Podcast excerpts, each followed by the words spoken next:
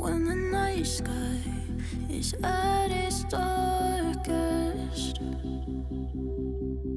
when the battle is at its hardest. 亲爱的朋友们，大家好，欢迎收听《你知道的真多》，我是绵尾巴。我们的节目是每周一到周五的晚上七点准时更新，大家可以在喜马拉雅、荔枝等音频平台收听，也欢迎大家添加绵尾巴的微信投稿和建议，二七七五零六五三零等你来哦。保护地球环境、拒绝鱼翅的广告，我们已经听过很多次了，但还是有一个疑问困扰着很多人：为什么这么大一条鲨鱼，只切下几片鱼翅，而把鱼肉整体丢弃呢？事实上，人们并不是故意浪费鲨鱼肉，丢弃鲨鱼肉也是不得已而为之。一方面，鲨鱼难以处理，而且肉的味道并不好；另一方面，如果处理不恰当，可能会引发食物中毒。鲨鱼其实是有鳞片的，但是鲨鱼的鳞片非常小，以至于难以被发现。现实生活中，感受鲨鱼鳞片的方式应该是逆向抚摸鲨鱼鱼皮。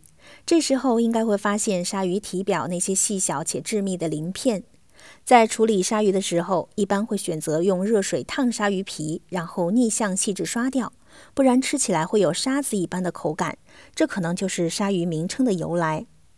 鲨鱼体表遍布这些细小的盾鳞，使得对去鳞这个步骤的要求非常高，要求非常严格细致，稍有不注意就会严重影响成品的口感。除了少数几种鲨鱼，比如鲨鱼中最凶猛的种类公牛鲨以外，几乎所有的鲨鱼都生活在海洋中。而海洋在地质作用和全球水循环的影响下，积累了很多的盐离子，浓度非常高。人类都不适合直接饮用海水，否则会越喝越渴。要想生活在浓度如此之高的环境中，鲨鱼有一套独特的渗透压调节体系。鲨鱼的体液浓度是略高于海水的。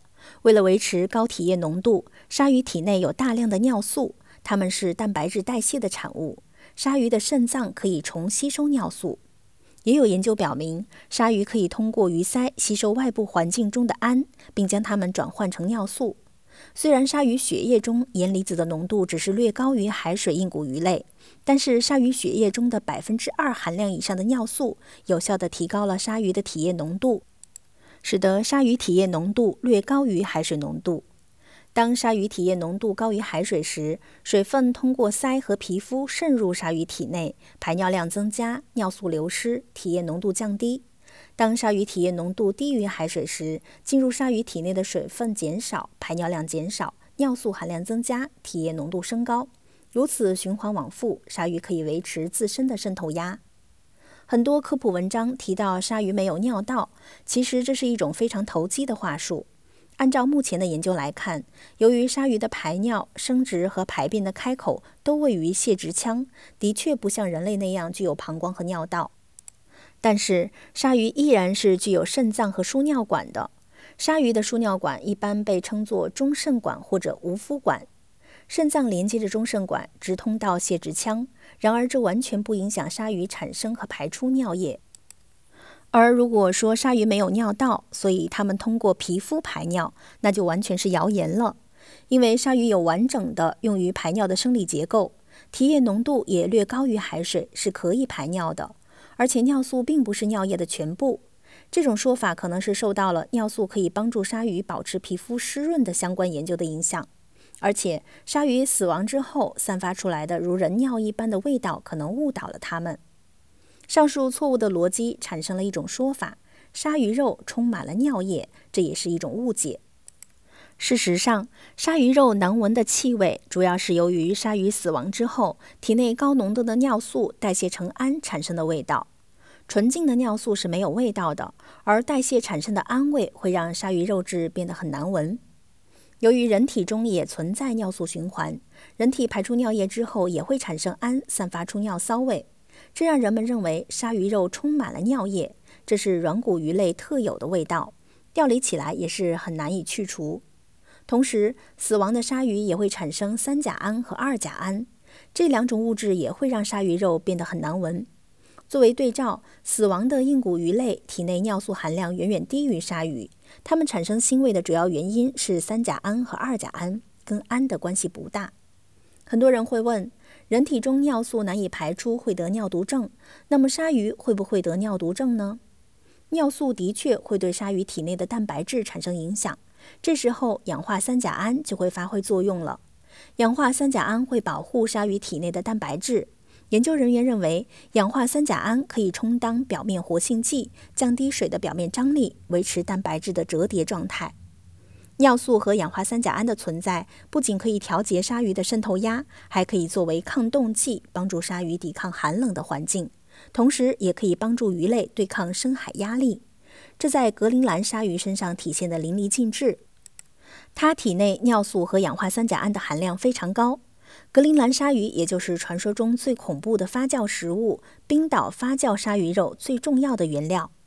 氧化三甲胺的存在，使得吃未经处理的格陵兰鲨鱼肉会出现食物中毒，表现出醉酒的症状。应对方法是多次换水煮沸、风干或者是发酵数月。所以，冰岛人会选择用石头压住鲨鱼肉，让汁液流出，这样可以减弱氧化三甲胺的影响。但是这种料理方法对氨还是无能为力的，所以冰岛发酵鲨鱼肉会有非常浓重的氨味。由于人们对于自身尿液的了解，这种味道也被表述为尿垢的味道。基于以上原因，人们很少会选择食用鲨鱼肉。不过，还是有一些小型鲨鱼经过细心料理之后是可以食用的。这些鲨鱼一般都是新鲜的、小型的，生活在浅水区的鲨鱼。这些鲨鱼体内的尿素和氧化三甲胺含量较少，料理它们最重要的步骤是去鳞。用热水泡过之后仔细刮鳞，这使得料理鲨鱼的难度下降。同时，热水浸泡也会降低尿素和氧化三甲胺的影响。料理方式跟普通的硬骨鱼类差异不大。对于大型鲨鱼，如果要吃，一般会选用重口味的料理方式来压制鲨鱼肉奇怪的味道，比如使用柠檬或者牛奶浸泡。大量的盐腌制、烟熏或者长时间发酵，即便是这样，口感也并不会很好。好的，以上就是本期节目的全部内容了，感谢大家的收听，下期节目我们再见吧，拜拜。